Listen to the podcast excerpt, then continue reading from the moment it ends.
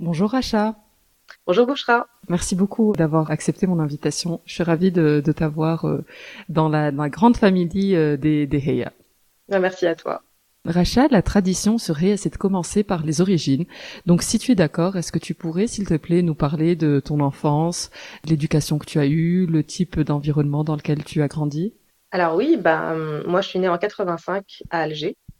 Euh, j'ai passé les cinq premières années de ma vie là-bas. Ensuite, euh, on a été, mon père a été muté en Côte d'Ivoire. Euh, là, on y a passé quelques années. ensuite, ça a été la Russie, même chose. Euh, donc ça a été une enfance assez nomade, on a un petit peu voyagé, on a un petit peu bougé, j'ai eu beaucoup de chance de, ce point de vue-là. C'était une enfance, euh, malgré tout ce mouvement, qui était très tranquille, avec des parents euh, plutôt, plutôt équilibrés, je dois dire, avec un père qui était plutôt, plutôt ambitieux pour nous, ses filles, qui considérait que euh, lui, voilà, était, était issu d'une vraie histoire de méritocratie, c'est-à-dire que lui, son père était euh, ouvrier. Son père est mort très très jeune d'un cancer du poumon à cause de justement ses pratiques, euh, des mauvaises pratiques à l'usine.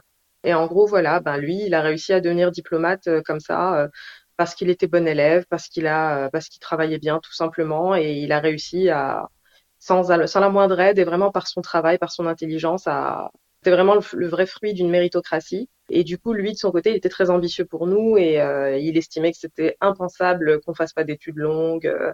donc, il était, euh, il était pas mal ambitieux, pas mal sur notre dos en termes de, en termes d'études, mais tout en nous laissant quand même une plutôt, plutôt grande liberté par rapport à une famille maghrébine. Moi, j'ai toujours eu énormément de liberté. Je pouvais sortir quand je voulais, je pouvais faire tout ce que je voulais, vraiment voilà, c'était c'était assez, euh, c'était une enfance vraiment très tranquille et très euh, très agréable. Tu parles de la Côte d'Ivoire, de la Russie. Mm. L'arrivée en France se passe. Enfin, tu arrives à quel âge? Alors, je suis arrivée en France, j'avais 15 ans. Je suis arrivée en, en 1999, très exactement, pour le millénium. Et c'était vraiment, euh, c'était vraiment très, très difficile. Je, je, repense à cette arrivée en France comme à un moment extrêmement difficile de ma vie, parce que j'ai vraiment été confrontée à, je sais pas, une sorte de, malveillance que j'avais jamais croisée auparavant. Et là, je, comprenais ce que c'était que d'être euh, la minorité. Alors que tu étais la minorité déjà en Côte d'Ivoire, en Russie. Été la minorité, mais l'expérience était différente, j'imagine. C'est ça. Exactement, j'avais j'avais j'avais déjà fait cette expérience de la minorité, mais il n'y avait pas tout ce passif derrière, tout le passif colonial et tout ce à quoi on me renvoyait. C'est-à-dire que quand je suis arrivée, moi j'ai toujours été, euh, bah, j'étais très bonne élève, j'étais vraiment, j'ai toujours adoré l'école. Et c'était euh, depuis que j'étais toute petite, j'avais envie d'aller à l'école. Mes parents étaient, devaient me calmer un peu, me dire oui, mais t'as pas encore l'âge, tu comprends. Et moi, j'étais là, mais pourquoi tout le monde y va, pas moi Et, euh, et j'adorais l'école. Et puis, arrivé au collège euh, à Paris, tout a changé.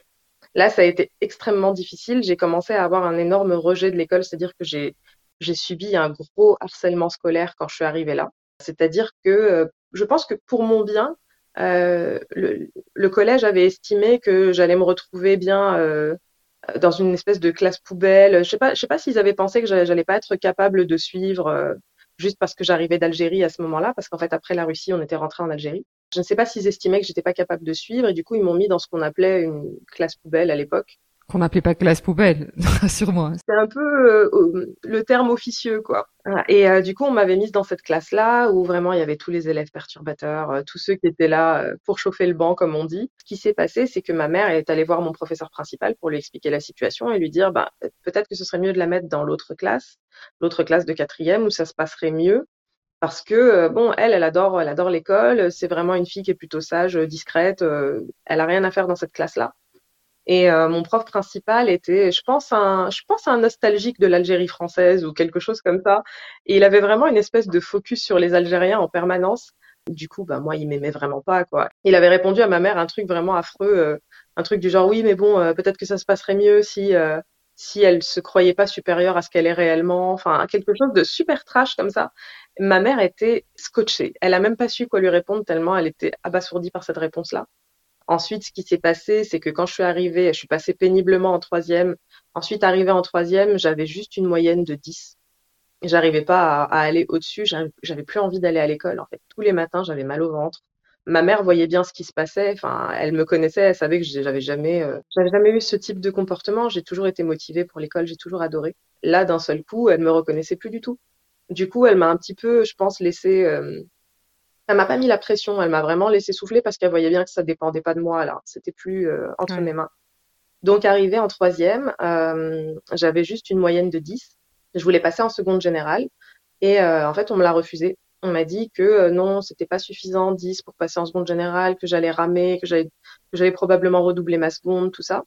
Donc moi j'étais très déçue, mais j'ai été très choquée d'apprendre qu'un de mes euh, camarades de classe, qui lui était français, français blanc, euh, avait une moyenne inférieure à la mienne et lui était autorisé à passer en seconde générale. Du coup, mes parents ont fait valoir ça et ont demandé des explications. Et là, ils leur ont répondu que non, c'était pas mon profil. C'était une question de profil. Donc, euh, qu'est-ce qu'on qu complètement subjectif. C'est ça. Et qu'est-ce qu'on sous-entend là-dedans? Enfin, c'était complètement absurde. Du coup, ils ont rien voulu savoir. Je suis passée en commission, euh, en commission d'appel. Et c'était ahurissant parce que la, les personnes qui attendaient pour la commission d'appel, ben c'était, ils étaient tous d'origine maghrébine, ils étaient tous noirs, ils étaient tous d'origine asiatique. Enfin, il y avait, il y avait que ça. Ce qui s'est passé, c'est que la commission a recalé tout le monde. Il y avait à peu près une quarantaine de personnes qui faisaient appel et tout le monde a été recalé. Du coup, euh, ce que mon père a décidé, c'était que j'allais redoubler ma troisième et que j'allais arriver avec un 16 de moyenne euh, qui allait tous leur fermer leur bouche. Et euh, c'est ce qui s'est passé. Et ensuite, je suis passée très tranquillement en, en seconde sans aucun problème, sans jamais redoubler, euh, rien du tout. Quoi. Et euh, là, ça a été vraiment ma première confrontation à la violence, la violence scolaire finalement, que ce soit la violence que je subissais de la part bah, des autres élèves, le harcèlement, et aussi la violence de, de l'institution finalement qui nous voulait nous mettre dans des cases. Euh, la violence des élèves, c'était euh, c'était par rapport à tes origines, ça revenait à ça ou c'était d'autres. Oui, en partie. C'est-à-dire que c'était un petit peu, euh, bah, je faisais un petit peu tâche. Euh, donc moi, j'arrivais d'Algérie, sauf que je ressemblais pas à ce qu'on était, ce qu'on attendait d'une personne qui arrive d'Algérie. Et tu étais à Paris intramuros, euh, ce, ce lycée? J'étais dans le 92 à Courbevoie. D'accord. Donc ouais, c'était euh, c'était assez particulier. Donc on s'attendait pas à quelqu'un qui bah, qui était bah, qui parlait français correctement, qui n'avait pas d'accent, qui était la meilleure en dictée, enfin qui avait une bonne orthographe. Du coup, euh, bah c'est ça a vraiment vraiment compliqué les choses. Ça m'a ça m'a dégoûté de l'école pendant un long moment. Ouais. Dans quel état d'esprit tu étais euh, avant ton arrivée en France? T'étais ah, contente? Moi, j'étais super contente. C'était un nouveau voyage, c'était une nouvelle aventure. Enfin, comme je l'ai pris comme comme tous les voyages qu'on m'avait annoncé avant. Quand on m'a dit Côte d'Ivoire, j'étais trop contente. Quand on m'a dit Russie, j'étais trop contente. Enfin, c'était vraiment pour moi l'occasion de découvrir autre chose. Et euh, je suis arrivée avec pleine de bonne volonté, super contente. Ils ont réussi à bien me dégoûter, oui. C'est fou, c'est fou. Tout ce, cet environnement qui a pris de conditionne et puis euh, change toutes les, les espérances. Plus la France, j'imagine que tu étais dans des écoles françaises euh, lors de tes expatriations. Donc c'est un peu le retour au, euh, enfin, la France, le pays des Lumières, de ce que tu apprends à l'école, de ce que tu as vu jusque-là. Alors après, j'étais quand même très très éveillée parce que mon père nous a toujours donné une éducation très politique. Donc j'étais quand même très très éveillée sur ce que c'était réellement que la France aussi. Bien sûr que j'avais appris les Lumières et tout ça, mais je connaissais aussi je connaissais aussi la face la face un peu noire. Mais voilà, ça me dérangeait pas. Moi, pour moi, c'était aussi la capitale de la mode. C'était, enfin, je ressentais ce que peut ressentir une adolescente de, de 15 ans quand on lui dit, ben, tu vas aller vivre dans une grande capitale européenne. c'est Paris. Voilà, ça fait rêver, quoi. Bien sûr. Et à quoi la Racha euh, rêvait à ce moment-là? Est-ce que tu rêvais euh, peut-être juste de t'échapper de ce pays qui, qui, te confrontait à des choses que tu n'avais pas connues jusque-là? Est-ce qu'il y a un métier que tu voulais exercer et te faisait patienter? Alors moi, il y avait quelque chose de très clair dans, dans ma depuis toute petite, c'était que je voulais écrire. Je voulais faire un métier où euh, je pouvais écrire. Donc moi, j'avais expliqué à mon père que je voulais être écrivain, tout simplement, que je voulais raconter des histoires. Et mon père m'avait dit, bah oui, écoute, écrivain, c'est super, mais euh, ça va pas remplir ton frigo. Il m'a dit, il faut que tu aies quand même un métier euh, à côté. Du coup, euh, je me suis lancée euh, dans le journalisme. Je me suis dit, ouais, journalisme, je pourrais écrire aussi. Bon, ça remplit pas plus le frigo, hein. mais, mais au moins, voilà, ça permet d'avoir un diplôme en bonne et due forme et, et de rassurer papa et maman, quoi. J'ai lu euh, dans une interview que tu as donnée où tu parlais de féminisme et tu parlais que tu étais féministe depuis très jeune, depuis l'âge de 6 ans. Est-ce que tu as des souvenirs qui te reviennent euh, de cet âge-là? Ouais, alors le premier sentiment très très très clair, bah, c'est quand on nous a expliqué la règle du masculin qui l'emporte sur le féminin. Euh, c'est là que j'ai ressenti une rage que tu peux pas imaginer. C'est-à-dire que euh, la maîtresse nous explique, alors voilà, bon, ben, euh, quel que soit le nombre de femmes euh, présentes dans une pièce, ben, le masculin l'emportera toujours. Donc moi j'étais complètement incrédule et je fais, mais même s'il y a un million de femmes, même s'il y a un milliard de femmes, et elle me répond, bah oui, même s'il y a qu'un seul homme, bah voilà, c'est toujours le masculin qui l'emporte. Et là, j'étais, mais je bouillonnais intérieurement, tu peux pas imaginer. Et puis, ce qui m'a énervé encore plus, c'était la réaction de mes petits camarades masculins à côté, euh, qui étaient tous en mode ouais, trop bien, on est plus fort que vous, Et moi, pour moi, c'était, c'était, mais ça m'a mise en rage, tu peux pas imaginer. Et puis, euh, j'avais beau être petite, je voyais quand même bien que euh, celle qui se tapait tout à la maison, bah, c'était ma mère. Ma mère se tapait absolument toutes les tâches ménagères. Bon, après, c'était une espèce de deal qu'il y avait avec mon père dans le sens où lui travaillait, elle, elle avait décidé d'arrêter de travailler. Il l'a jamais, euh, il lui a jamais demandé d'arrêter de travailler ou quoi que ce soit. Ma mère, avant, elle était institutrice, mais elle était ravie euh, de, de le suivre finalement et, euh, et de, et de mener cette vie-là. Du coup, son travail ne s'arrêtait jamais. Et je me rendais bien compte que, bon, bah, au final, euh, bah, elle se tapait tout. Ensuite, il y a eu, un petit peu plus tard, bah, il y a eu les, les Spice Girls qui sont, je pense, une, une bonne porte d'entrée, même si elles étaient vraiment pas parfaites, mais c'était vraiment une bonne porte d'entrée pour le féminisme où en gros, on nous apprenait que c'était cool d'être une fille, qu'il fallait pas, euh, qu'il fallait pas se déprécier, qu'on avait autant de valeur que les autres. Ça, ça a été vraiment une bonne, une bonne porte d'entrée au féminisme pour moi. Après, voilà, en grandissant, on développe un petit peu plus sa pensée, on, on l'approfondit, mais, euh, mais oui, c'était quand même quelque chose d'assez présent chez moi quand j'étais petite. Ouais. Est-ce que c'est quelque chose qui t'a été aussi peut-être transmis euh, de par ta maman ou ton papa qui tu parlais au début euh, de l'interview, tu disais euh, il vous laissait toutes vos libertés, tu pouvais sortir, rentrer un peu comme tu voulais. Est-ce qu'il y avait des discussions par rapport à ça, peut-être aussi enfant? Bah, les choses n'étaient jamais vraiment dites, c'était plutôt des choses qui étaient faites. C'est-à-dire que mes parents étaient ils nous ont jamais parlé de, de mariage, de choses comme ça. C'était vraiment, bah oui, si tu peux te marier, euh, avoir une vie euh, classique, bah c'est bien, c'est la cerise sur le gâteau. Mais avant tout, il faut absolument que tu fasses des études, que tu aies un job, que tu sois indépendante financièrement. Ça, c'était hyper important pour mes pour mes deux parents. Et c'était très très très clair. C'était vraiment un message qu'on nous qu'on nous faisait passer sans avoir besoin de nous le dire au final quand ma mère insistait beaucoup sur notre indépendance, alors qu'elle-même avait fait le choix d'être mère au foyer, c'était quand même, elle nous faisait passer un message aussi. Et mon père, c'était c'était la même chose. Pour lui, c'était inenvisageable qu'on soit euh, qu'on soit juste euh, au foyer. Mais c'est ce qu'on dit, c'est que souvent les hommes sont plus féministes pour leurs filles que pour leurs propres femmes. Et ça, c'était vraiment, euh, c'était quand même assez assez visible dans notre famille, oui. Tu parlais de, journalisme, donc tu as fait une école de journalisme. Tu as commencé à exercer en tant que journaliste, métier que tu as abandonné. Pourquoi? Tout simplement parce que j'ai jamais réussi à en vivre en fait. Euh, je vais être tout à fait honnête par rapport à ça. Ça a été toujours très très très difficile pour moi. Je pense que j'étais pas aussi euh, pense qu'au moment où je me suis lancée, j'étais peut-être pas assez mature, pas assez disciplinée aussi. Je me rendais pas compte qu'il fallait passer son temps à démarcher, qu'il fallait passer son temps à être en contact avec euh, des gens qui pouvaient nous aider à soigner son relationnel, son réseau. Ça, ça a jamais été vraiment euh, mon fort. Euh, et puis, euh, je trouvais pas ça normal de batailler pour du travail. C'est quand même déjà assez pénible comme ça le travail. Et en plus, on doit batailler pour le garder, pour l'avoir. J'ai trouvé ça trop compliqué. Donc oui, j'ai fait des piges par-ci par-là, des CDD par-ci par-là, mais c'était jamais suffisant. J'ai pas vraiment fait le choix de partir. J'ai plutôt eu l'impression que le journalisme m'a un peu poussé, euh, m'a un peu poussé gentiment vers la porte. Et voilà. Mais c'est quelque chose que je regrette pas vraiment quand je vois, euh, bah, quand je vois l'état du métier, quand je vois que euh, maintenant il y a certaines rédactions qui font le choix de licencier toute leur équipe pour prendre ChatGPT à la place. Euh, c'est ce qu'a fait BuzzFeed. Je me dis que oui, enfin c'était bien le moment de, de changer, d'essayer de trouver autre chose pour euh, pour survivre quoi finalement. Et donc là, tu es euh, tu es auteur, tu es écrivaine et tu es l'autrice de Rivalité non féminin. D'où t'es venue l'idée d'écrire ce livre? Alors, j'ai toujours voulu écrire un livre. Ça, c'est vraiment c'était quelque chose d'assez évident, mais j'avais un gros blocage parce que j'avais lu tellement de choses hyper intéressantes, hyper bien écrites, hyper bien tournées que j'avais un peu c'était pas exactement un syndrome de l'imposteur, mais je me demandais ce que je pouvais apporter de nouveau euh, par rapport à tout ce que j'avais lu d'intéressant. Et puis, euh, j'ai eu plusieurs expériences de, de, rivalité féminine, que ce soit dans la vie personnelle ou dans la vie professionnelle. Et puis, la dernière, euh, la dernière entreprise où j'étais, j'étais confrontée à une manager qui s'est montrée extrêmement violente envers moi. Ça a été un harcèlement d'un niveau que j'avais jamais vécu avant. C'est allé très loin. Moi, j'ai choisi de pas de pas lui répondre en règle générale je laissais intervenir les syndicats. En fait, j'appelais les syndicats, je leur disais bon bah allez la voir s'il vous plaît parce que moi je veux pas, je vais pas me battre avec elle.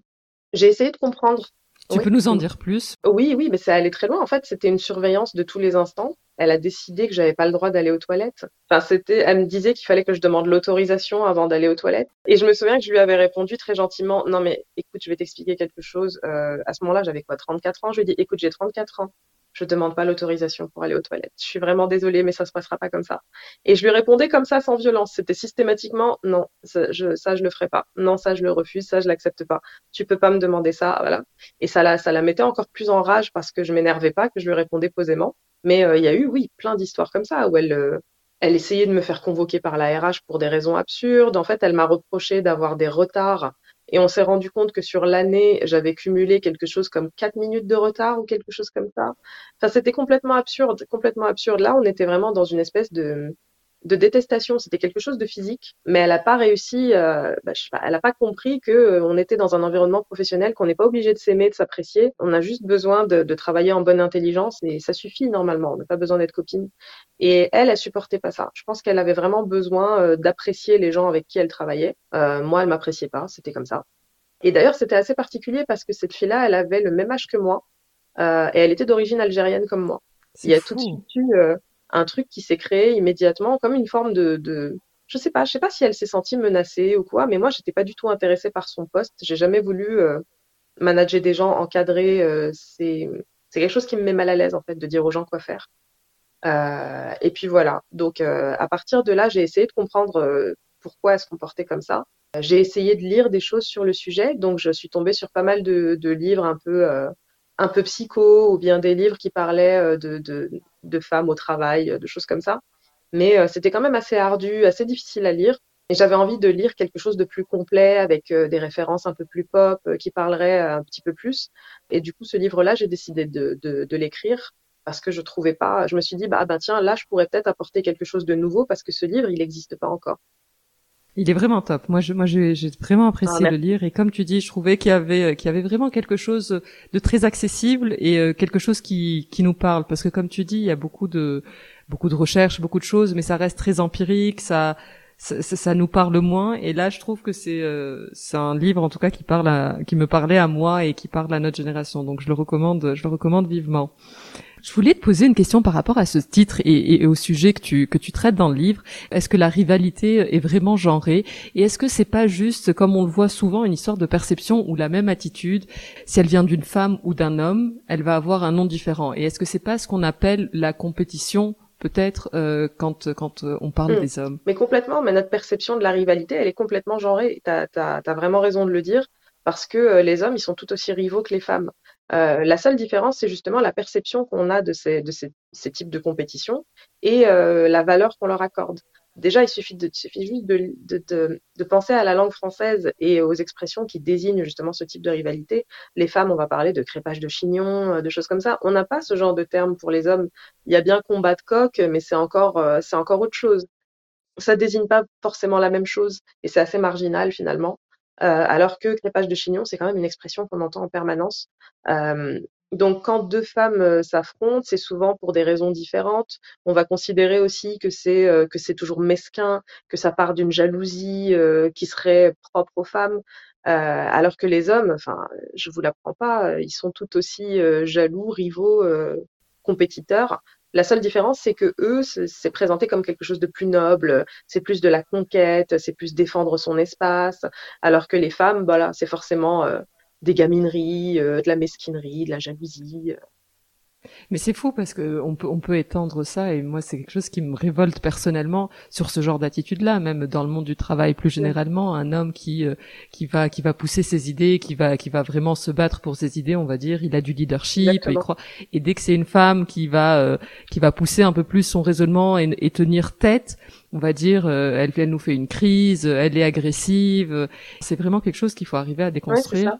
Mais quand on est une femme, et j'ai l'impression que c'est encore pire quand on est une femme maghrébine, en fait, euh, ou noire d'ailleurs, enfin n'importe quelle femme racisée, si elle est un petit peu euh, assertive, si elle défend un petit peu son territoire, ça devient tout de suite euh, euh quelqu'un d'agressif, euh, quelqu'un de violent. Enfin, je, je, compte plus le nombre de fois où on m'a dit que j'étais un peu agressive, alors que alors que je, je, ressentais pas du tout de sentiment d'agressivité, j'avais pas du tout l'impression d'avoir été agressif ou, ou, quoi que ce soit, mais c'est quelque chose auquel on est un petit peu on est un petit peu assigné à ça en tant que femme racisée. C'est-à-dire qu'on doit toujours montrer qu'on n'est pas du tout, qu'on n'est pas violente, qu'on n'est pas, qu'on n'est pas l'espèce de sauvage qu'on décrit dans les médias, qu'on n'est pas du tout violent, agressif. Et c'est c'est assez dommage parce que je pense qu'après certaines femmes sont amenées à marcher sur des œufs, à faire attention, à enrober un petit peu leur leur langage de sucre. Et ouais, voilà, c'est encore une façon d'entraver les, les mouvements des femmes, quoi. Absolument, absolument. J'ai interviewé récemment euh, une femme politique belge et on parlait de ça et elle parlait du harcèlement. On n'est pas dans le harcèlement, mais c'est presque une forme de harcèlement. Et elle me disait, chose à laquelle j'avais jamais pensé, que c'était vraiment une, manière de taire les minorités. Parce que dès que tu vas t'exprimer, tu vas avoir une avalanche de haine ou de commentaires. Là, pour le coup, t'es agressive, euh, tu pousses trop, etc. Ou au final, comme tu le dis, tu vas marcher sur des œufs, tu ne vas plus être spontané, euh, tu vas réfléchir à deux fois et te dire peut-être que ça sert à rien que je fasse ce commentaire là aujourd'hui. Euh, je suis pas d'humeur à devoir me justifier après parce que c'est le, c'est, c'est une fois que tu as jeté ton idée, il va falloir euh, accepter, absorber ces commentaires et c'est vraiment une manière de, de faire taire ces voix-là. Et c'est vraiment, oui, c'est ça, c'est une façon de nous silencier. Parfois, en fait, j'ai l'impression qu'on perd systématiquement à ce jeu quoi qu'il arrive. J'ai déjà vu passer des commentaires à propos de Rokaya Diallo Enfin, Rokaya Diallo, qui est quand même une personne d'un calme olympien sur les plateaux. Euh, elle est, je ne sais pas comment elle fait pour rester aussi calme.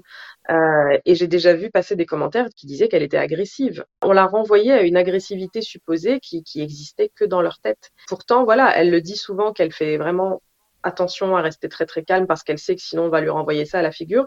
Bah voilà, elle reste calme, on le lui renvoie quand même. Donc euh, je pense que quoi qu'il arrive, il faut, faut, se défaire de ces, de ces conditionnements et essayer d'avancer quand même parce que les chiens aboient, la caravane passe. C'est ça qu'il faut se dire. Absolument. Je voulais revenir sur un chapitre. On parle de féminisme, on parle de minorité, et l'un des chapitres de ton livre s'intitule Le féminisme blanc bourgeois, outil d'oppression des femmes précaires et mm. racisées.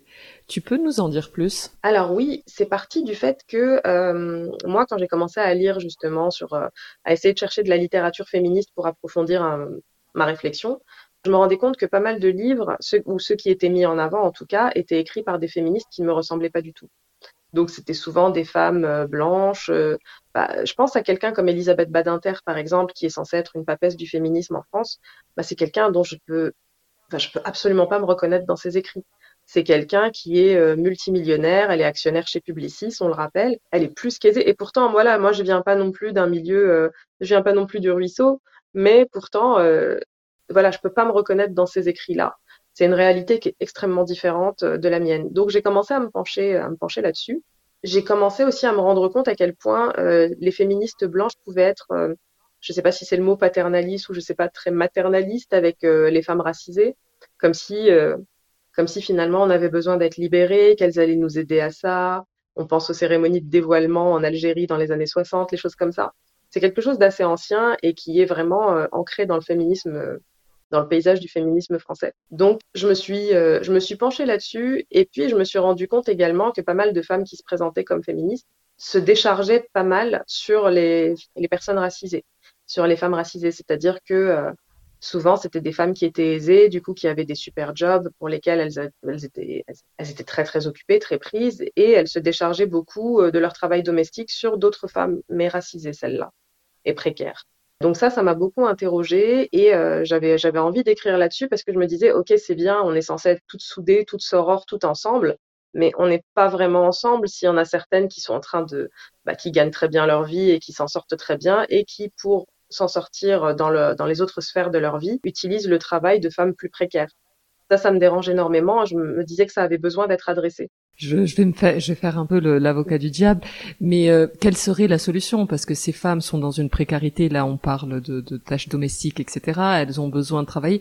Euh, J'entends le fond, mais dans un monde économique, dans, dans, dans, dans notre société actuelle, euh, quelle serait la solution? Ne pas donner de travail non plus à ces femmes-là, n'est pas ce n'est pas les aider non plus, c'est ne pas les aider à avoir une indépendance financière tout, tout à fait relative et, et probablement euh, toujours précaire, mais euh, dans de meilleures conditions que sans mm. travail. Mais dans un monde idéal, déjà, bon, on n'y est pas du tout, mais dans un monde idéal, personne n'aurait à faire ce genre de tâches un peu, euh, un peu, comment dire, j'ai pas envie de dire rabaissante parce que c'est pas du tout le cas, mais plutôt ce genre de tâches qui vont pas non plus nous aider à nous élever que ce soit financièrement ou, euh, spirituellement ou autre, mais plutôt chacun prendrait sa part du travail.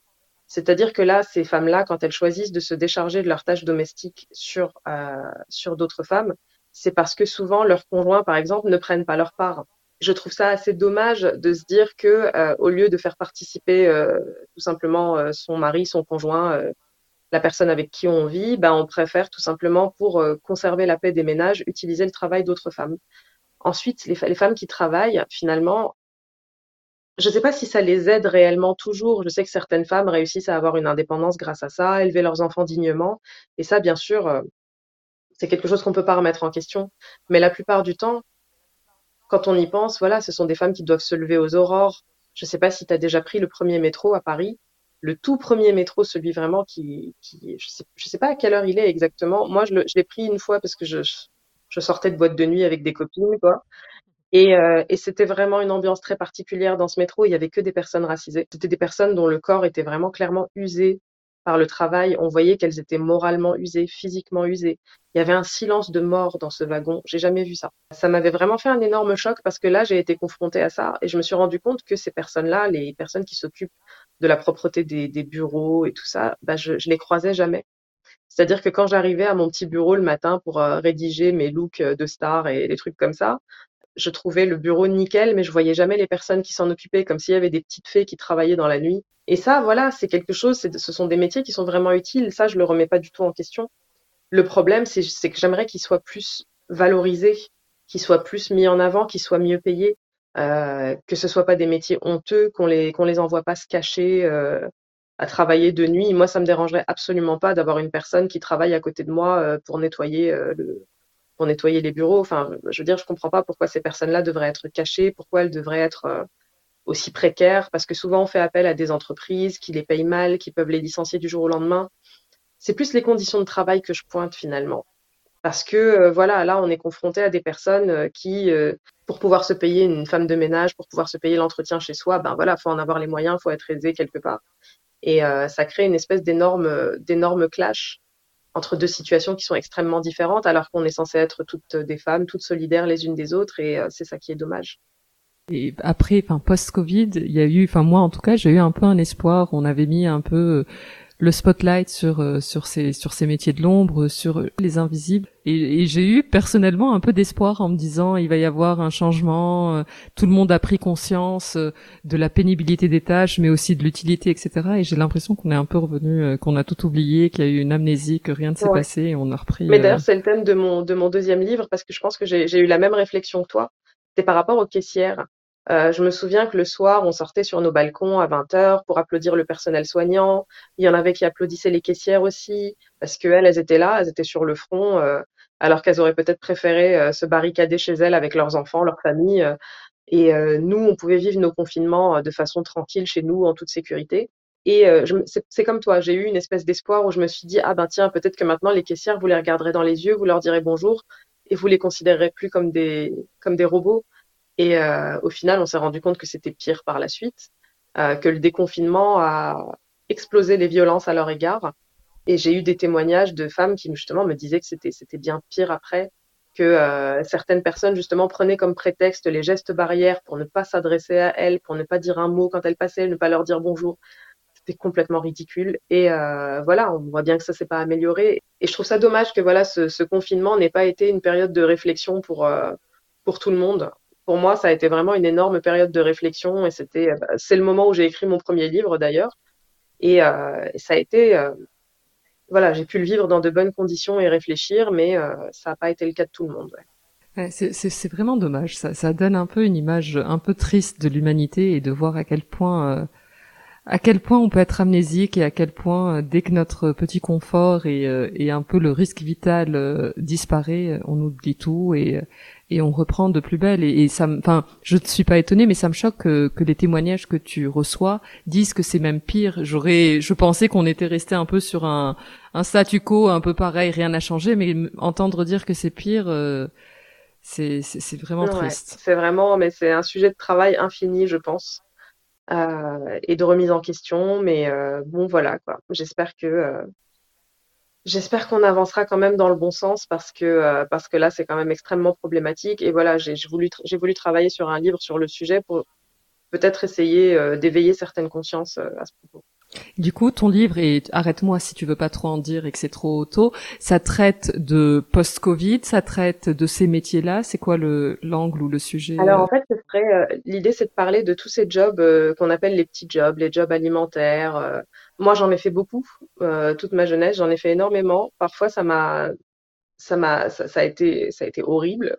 D'autres fois, ça a été des choses où j'ai vraiment beaucoup appris. J'ai rencontré des gens que j'aurais pas rencontrés dans d'autres euh, conditions, qui sont pas forcément du même milieu. Et euh, j'ai appris, j'ai appris énormément systématiquement. Après, voilà, il reste que ce sont des jobs extrêmement pénibles, qui sont souvent pratiqués en grande majorité par des femmes beaucoup de, beaucoup de femmes dans la vente, beaucoup de femmes dans le ménage, beaucoup de femmes dans, dans tout ce genre de jobs qui sont assez pénibles. Et euh, j'avais vraiment envie de mettre le focus là-dessus parce que je pense que c'est aussi un enjeu féministe de se rendre compte que euh, ces métiers-là sont, euh, sont là, qu'ils existent, qu'ils sont utiles et, qui se, et que ce serait mieux de les valoriser un petit peu plus parce que sans eux, bah, ça tourne plus de la même manière. Je pense que la plupart du temps, il y, a, y, a, y a une tonne de jobs si, si on arrête de les faire euh, la, la, Terre continue de tourner et tout va bien. Mais euh, s'il y a une grève, s'il y a une grève d'infirmières, s'il y a une grève de personnel, euh, de personnel soignant, s'il y a une grève de tous les aidants, de tous les soignants, là, ça devient très très compliqué pour tout le monde. Ou des éboueurs, c'est pas un métier très féminisé pour le coup, mais, mais mais en tout cas, on a vu récemment à quel point. Ouais, on l'a bien vu exactement, et c'est là qu'on se demande qui sont les vrais métiers utiles finalement, qui sont ceux qu'on devrait valoriser plus, qui sont ceux qu'on devrait payer plus. Racha, je voulais revenir euh, sur ton livre et, euh, et l'incident qu'il y a eu il y a quelques, je sais pas, quelques mois, où une émission euh, très connue, où une journaliste a cité des phrases et des thèses de ton livre sans sans te citer, sans mentionner ton, ton livre, sans mentionner ton nom. Là, ça fait quelque temps, je pense que c'est retombé. À ton avis, pourquoi c'est arrivé? Est-ce que tu penses que le même incident aurait pu arriver avec une autre autrice, peut-être blanche? Oui, ben justement, la question s'est posée immédiatement parce que je me suis rendu compte que en fait, j'avais eu un incident euh, un petit peu avant par rapport à deux autres maisons d'édition. C'est-à-dire que euh, quand j'ai quand j'ai écrit mon livre, avant même de l'écrire, c'est-à-dire que j'avais préparé un synopsis, j'avais préparé le chapitrage, euh, le résumé, tout ça, pour les envoyer à des maisons d'édition. Parce que je n'avais pas de contact dans le milieu, je n'avais pas une personne à qui faire passer ça directement. Je suis passée tout simplement par les, les mails qui étaient sur les sites des maisons d'édition. Et j'en ai contacté plusieurs comme ça. J'ai eu des retours très enthousiastes assez vite. Et puis, euh, il y a eu deux grandes maisons d'édition que j'avais contactées qui ne m'avaient pas, euh, qui n'avaient pas accepté mon, projet, qui avaient sorti euh, quelques mois après le mien des livres qui traitaient du même sujet. Ces livres-là avaient énormément de similarités avec le mien, c'est-à-dire que vraiment le, euh, je vais pas rentrer dans le détail, mais c'était très très proche et puis chacun peut aller voir lui-même pour se faire son avis. Mais ces deux, ces deux livres-là étaient écrits par des autrices blanches. Elles ont eu beaucoup plus de visibilité que moi, elles ont eu beaucoup de, euh, beaucoup de presse. Euh, seulement, je me rends compte que cette chroniqueuse, lorsqu'elle veut faire sa chronique pour cette émission, au lieu de choisir ces livres-là qui ont eu le plus de presse, c'est le mien qu'elle a choisi. Et du coup, c'est le mien qu'elle a choisi de euh, bah, d'utiliser euh, sans, sans me citer. Et du coup, je, la question s'est posée pour moi. Je me suis demandé comment ça se fait que ce soit le mien qui soit cité, alors que c'est celui qui a eu le moins de presse qui a eu le moins de visibilité et que comment elle a eu vent de ce livre-là euh, et comment elle a pu estimer qu'elle pouvait faire ça sans, sans craindre de retomber. Et euh, voilà, ça m'a beaucoup interrogée. J'en ai parlé avec les personnes autour de moi et tout le monde, tout le monde s'est posé la même question et tout le monde s'est dit, bah, tiens, c'est marrant, ton livre a été le moins médiatisé, pourtant c'est le, c'est celui qu'elle a choisi. Donc euh, ouais, ça m'interroge. Moi, c'est quelque chose que j'ai pensé immédiatement. Je me suis dit, ah bah oui, c'est sûr que c'est plus simple de prendre une autrice qui est pas connue, euh, qui est racisée, qui est pas très visible, pour se servir plutôt que deux autres autrices qui, elles, ont eu le soutien de grosses maisons d'édition et beaucoup de presse, ouais surtout une émission de, de renommée entre guillemets. Enfin, tu te dis, quand, enfin, je sais pas, moi je suis très naïve, mais il y a une éthique, il y a, il y a des choses qui doivent être là. Ouais. moi malheureusement, je pensais pas vraiment à l'éthique. Je pensais, je pensais surtout au fait que c'était très visible. Et, et, je me disais, mais en fait, c'est une émission qui, qui est vue par beaucoup de monde. Vous n'avez pas pensé que il y aurait deux trois personnes qui pourraient relever euh, le problème? À commencer par moi. Et puis ils avaient demandé à ta maison d'édition, si je me trompe pas, de, de recevoir le livre quelques semaines avant. Non, ils l'avaient demandé, je crois, la veille ou le jour même ou quelque chose comme ça.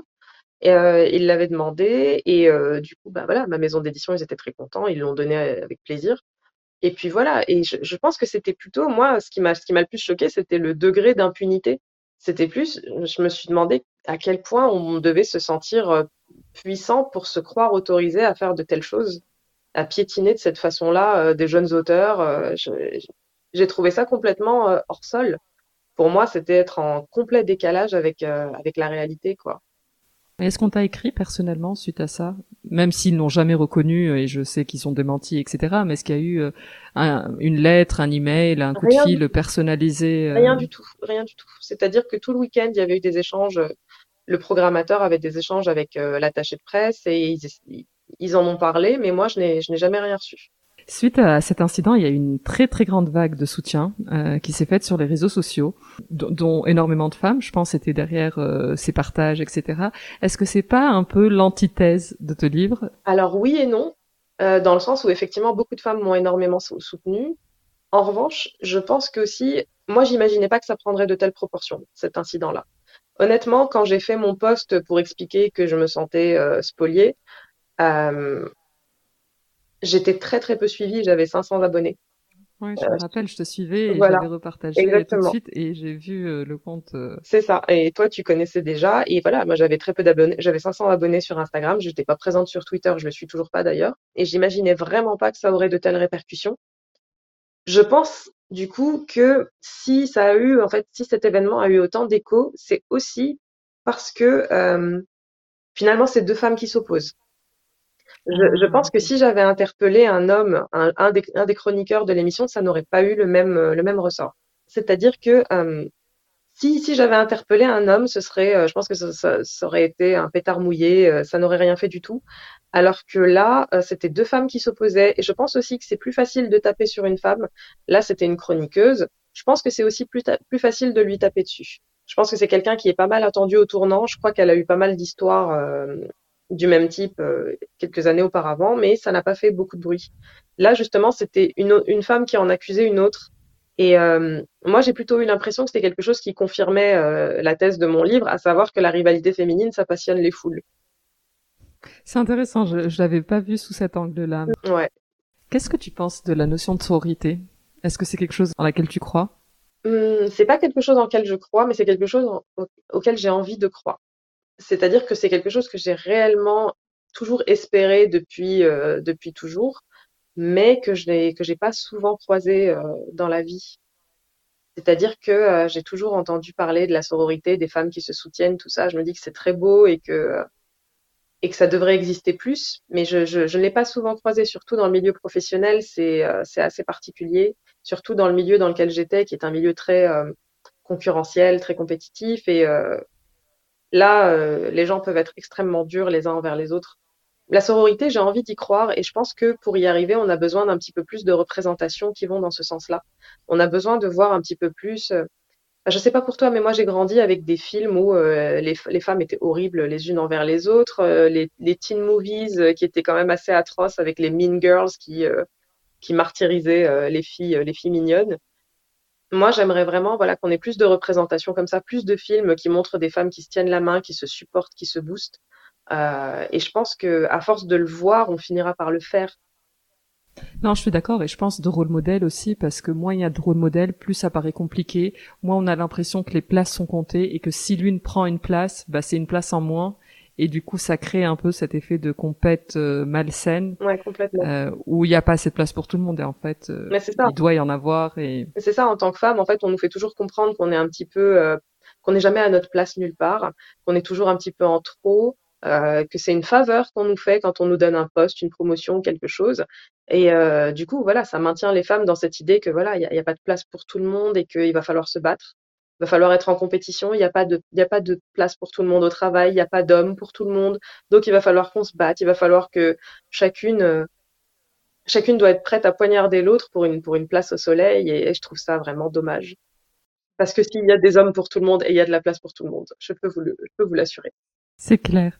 Quel, quel conseil tu donnerais pour faire changer ces choses-là? S'il y avait un conseil ou une chose qu'on devrait en tant que femme ou en tant que société faire différemment? Bah moi, pour moi, le changement commence par soi-même et euh, il faut déjà se poser des questions et reconnaître si soi-même on a pu être euh, problématique, si soi-même on a pu faire du mal à d'autres femmes, faire du tort, que ce soit volontairement ou non, hein, ou que ce soit euh, vraiment se poser la question de de savoir si on a fait du tort à d'autres femmes, si euh, si soi-même on a on a été on a fait partie du problème.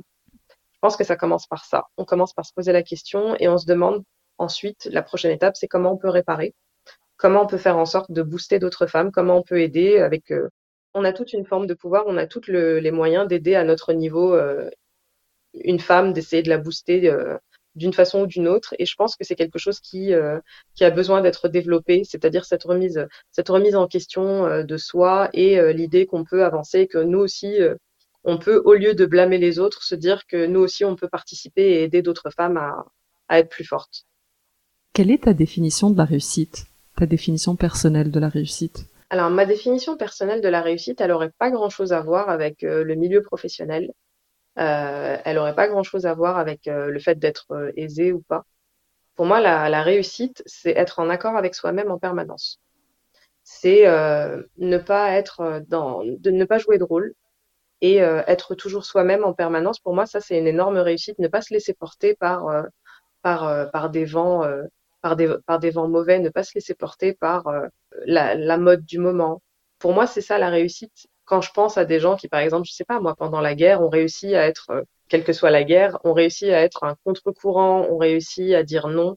Ça, pour moi, c'est des vrais modèles de réussite.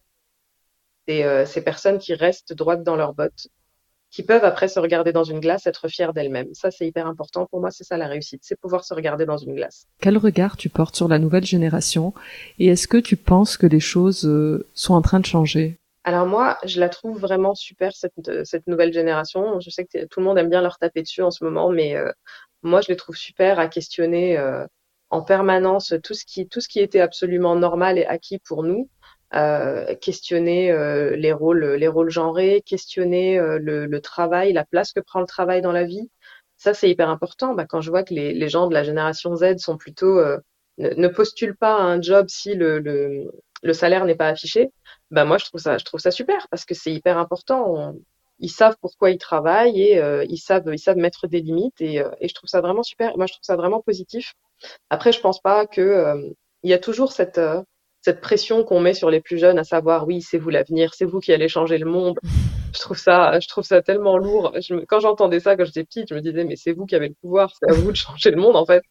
Mais euh, mais ouais, moi je moi je trouve ça très très encourageant. Je sais pas s'ils vont changer le monde, mais euh, moi, je trouve ça très positif et, euh, je pense qu'on va vers une, plusieurs générations d'adultes peut-être plus épanouis, plus heureux dans leur vie quotidienne parce qu'ils auront mieux su euh, équilibrer leur vie perso et leur, euh, et leur vie professionnelle.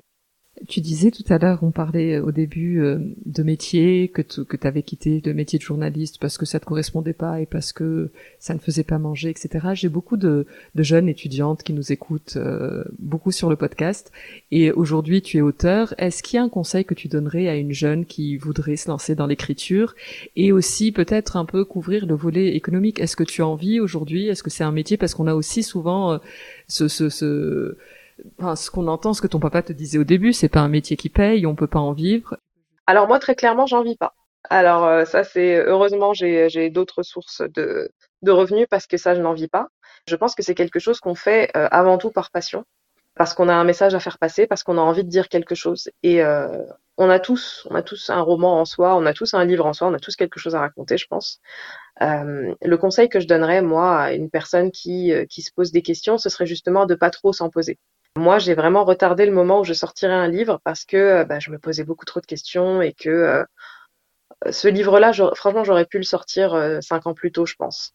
J'aurais pu en tout cas le proposer à des maisons d'édition cinq ans, plus tôt parce que j'étais complètement prête à l'écrire, mais je me posais beaucoup trop de questions. Je me, disais que voilà, j'avais besoin, il fallait absolument que ce soit quelque chose d'extrêmement original, d'extrêmement nouveau. Euh, alors que euh, d'autres ne s'arrêtent pas à ce genre de considération.